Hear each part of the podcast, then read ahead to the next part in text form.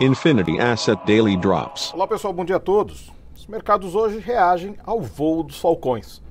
Ontem nós tivemos dois bancos centrais com sinalização hawkish, o Banco Central Brasileiro muito mais do que o FOMC. O FOMC ali tentando dar o sinal foi mais nos dot plots, ou seja, nas projeções do Federal Reserve, indicando que havia uh, uh, temores de uma inflação mais alta, temores de perspectiva de elevação de juros.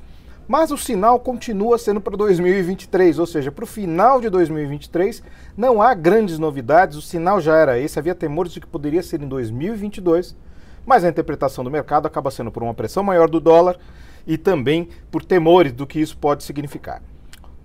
Vamos dizer ali, uh, o discurso do, do, do Powell foi equilibrado ele tentou de alguma maneira uh, citar os problemas uh, uh, de, de, pressões de inflação, mas dizendo que os dot plots são grãos de sal, ao mesmo tempo dizendo que o, o exemplo da madeira que vinha em alta caiu é um exemplo de que a inflação é temporária, ou seja, não foi tão hawkish quanto o nosso Banco Central, que contrastou 100 basis points, tirou o ajuste parcial e colocou a possibilidade de, de, de perdão, 75 basis points, tirou o ajuste parcial e colocou a possibilidade de um aumento até de 100 basis points ou seja, uma pressão muito mais significativa nos juros na tentativa de conter uma inflação que continua alta. Nós tivemos IPC da FIP 0,68, 10 basis points acima da mediana de mercado.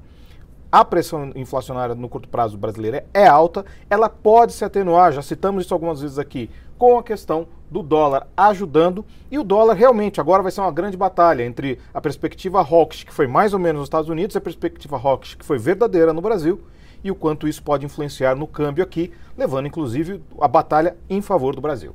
Neste momento, os futuros Nova York, as bolsas europeias negativos, entre as commodities, o petróleo cai, minério de ferro, todas as minerais, as metálicas caem e o dólar neste momento sobe bem contra a maioria das divisas, 0,74, no geral ganhando.